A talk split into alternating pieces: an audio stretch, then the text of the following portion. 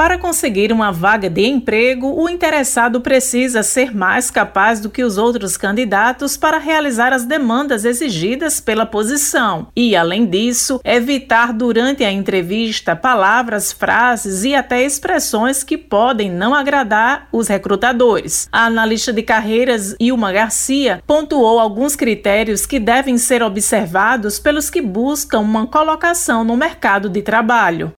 Na verdade, em se tratando de critérios que devem ser considerados pelos candidatos que estão em busca de uma recolocação no mercado, principalmente nesse período de pandemia, os critérios basicamente são os procedimentos de processo seletivo. É identificar e conhecer quais são os processos seletivos que estão sendo realizados pelas empresas, quais são os meios que eles estão utilizando. Em se tratando de habilidades preferidas pelas empresas, se destacam aí a adaptabilidade, a resiliência, o, as pessoas que têm essa essa adequação a mudanças, né, que elas possam trabalhar com mudanças em uma adaptação mais fácil dentro das organizações. Então, essas são as habilidades essenciais para quem está em busca de uma oportunidade.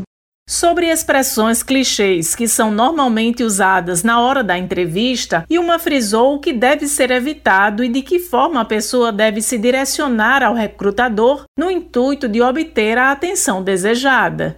Em se tratando dos clichês, são as chamadas frases prontas que os candidatos já levam consigo no processo seletivo. E aí a gente pode pontuar aqui como clichês a questão do perfeccionista, ser perfeccionista, muita gente diz, como até como um defeito, dizer que é focado em resultados, dizer também que se adapta a tudo, mas que tipo de adaptação? A tudo o quê? Fica muito subjetivo. E dizer também que quer um desafio. Então, que tipo de desafio o candidato deseja? Então, são clichês que vêm já prontos pelos candidatos. E na verdade o que o recrutador precisa para que o candidato se destaque é que ele seja o mais sincero possível, mais coerente e mais verdadeiro no processo seletivo.